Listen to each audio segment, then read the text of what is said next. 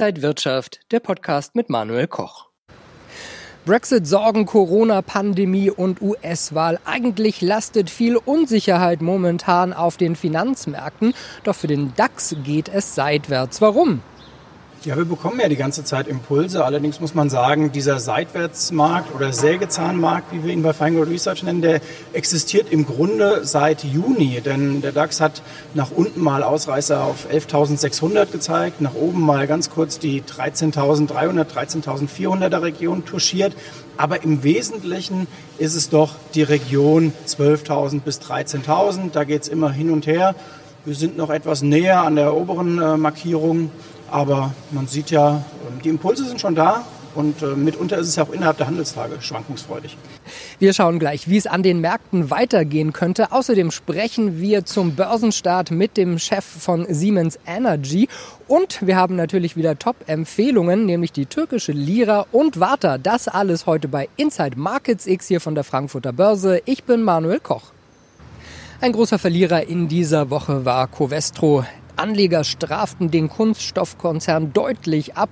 Wegen einer angekündigten Übernahme die Aktie verlor kräftig. Den DAX tangierte das trotzdem wenig. Wie sollten sich Anleger grundsätzlich jetzt positionieren? Weil wir seit Juni auch so agieren, dass wir die Dips nach unten nutzen, um aufzustocken, aber oben, also oberhalb der 13.000 noch immer mal etwas abbauen. Also sprich, sich innerhalb dieser großen Seitwärtsbandbreite äh, immer angucken, ähm, ja, was ist gerade oben, dann gebe ich Bestände und äh, baue Cash auf und nach unten eher wieder Cash abbauen und auch Seitwärtsprodukte nehmen. Also es gibt da eine schöne Auswahl und ähm, das hat sich in den letzten Monaten deutlich bewährt, äh, denn per Saldo, das sehen wir ja, ist beim DAX nicht viel zu holen. Eine Notenbankpolitik, bei der vergangene Verfehlungen des Inflationsziels später aufgeholt werden, könnte geprüft werden, sagte Christine Lagarde, die EZB-Chefin in dieser Woche.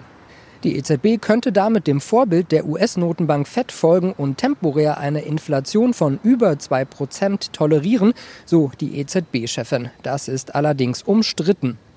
Bevor wir gleich mit dem CEO von Siemens Energy über den Börsengang sprechen, jetzt der Veranstaltungshinweis. Wenn ihr euer Trading-Wissen vertiefen wollt, könnt ihr das mit den kostenlosen Börsen-Webinaren der Trading House Börsenakademie ganz bequem von zu Hause oder dem Büro aus. Der nächste Termin, 14. Oktober, exklusiver Marktausblick mit André Stagge. Dabei stellt er Strategien vor, wie ihr euch am Markt gut positionieren könnt.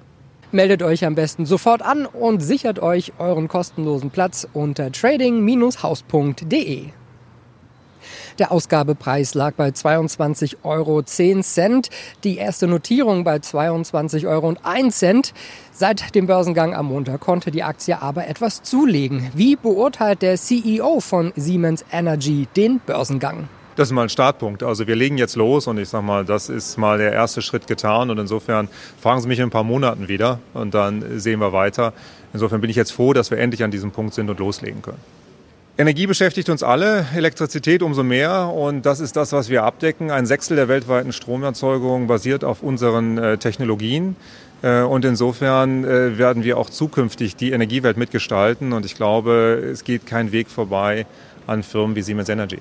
Der Börsengang ist zwar jetzt geschafft, aber die Herausforderungen, die kommen jetzt erst noch. Siemens Energy ist natürlich immer noch sehr breit aufgestellt für jeden Kundenwunsch ist gesorgt. Nur die Börse möchte durch eine Fokussierung haben, zumal ja auch Kohle- und Gasgeschäft, das ist ja nicht die Zukunft, politisch nicht mehr gewollt und auch in weiten Bevölkerungskreisen ja nicht mehr gewünscht. Das heißt, man muss sich fokussieren auf die Zukunft. Das ist natürlich Windenergie, aber vor allen Dingen auch Wasserstoff. Also dieser Umbau wird auch sicherlich eine gewisse Zeit dann in Anspruch nehmen. Das würde mal wehtun. Man muss leider Mitarbeiter entlassen. Das wird die Gewerkschaft nicht erfreuen. Aber um mitzustinken, denken weltweit gegenüber der Konkurrenz aus Amerika und Asien, muss man diese harten Einschnitte machen. Die jüngste Eskalation zwischen den Ländern Armenien und Aserbaidschan hat enorme Auswirkungen auch auf die türkische Lira.